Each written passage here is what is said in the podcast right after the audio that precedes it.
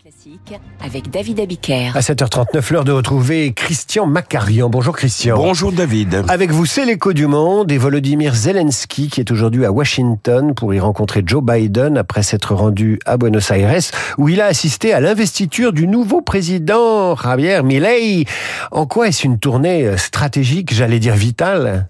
En marge de l'intronisation de l'incroyable Javier Milei, le président argentin anarcho-ultralibéral, mais parfois passif farfelu, Volodymyr Zelensky s'est livré à une riche moisson de contacts.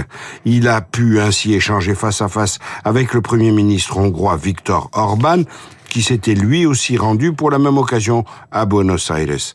Auparavant, Zelensky avait pu également dialoguer avec le Premier ministre du Cap Vert, puis avec les dirigeants de l'Équateur, du Paraguay et de l'Uruguay. Une campagne de ralliement menée tambour battant qui lui a notamment permis de diffuser sa demande de soutien à l'Ukraine au sein du camp très composite du fameux Sud global. Alors, expliquez-nous la stratégie du président ukrainien.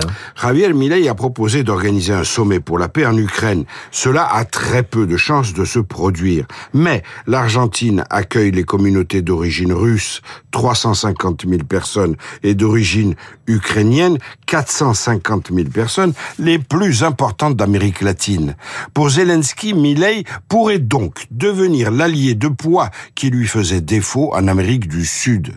Quant à Milei, se rapprocher de Zelensky lui permettrait d'entrer de plein pied sur la scène internationale en marginalisant le président brésilien Lula, qualifié par l'Argentin de communiste. Il faut dire que la marge de manœuvre de Zelensky s'est réduite. Volodymyr Zelensky est terriblement pressé. Il a deux grands rendez-vous avant la fin de l'année. Le premier avec l'Amérique, dont il doit obtenir un nouvel appui décisif, en l'occurrence une aide de 61 milliards, enveloppe demandée par Joe Biden au Congrès, mais qui a été rejetée par les républicains la semaine dernière.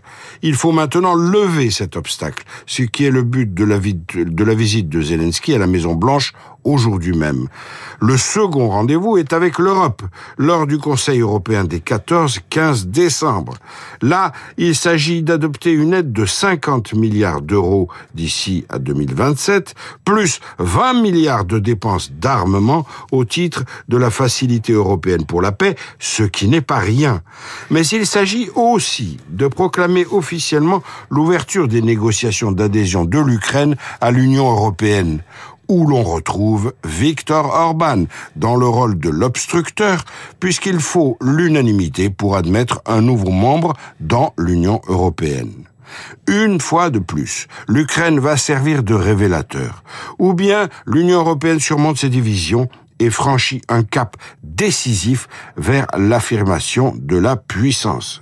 Ou bien l'Union européenne cale et le monde entier la jugera piteusement. Zelensky ou le mythe de Sisyphe. Euh, merci Christian. À demain. À suivre alors que la ministre de la Famille et des Solidarités lance un plan pour la parentalité, le journal imprévisible de Marc Bourreau revient sur le dur métier qui consiste à éduquer ses enfants. Radio Classique 7h40.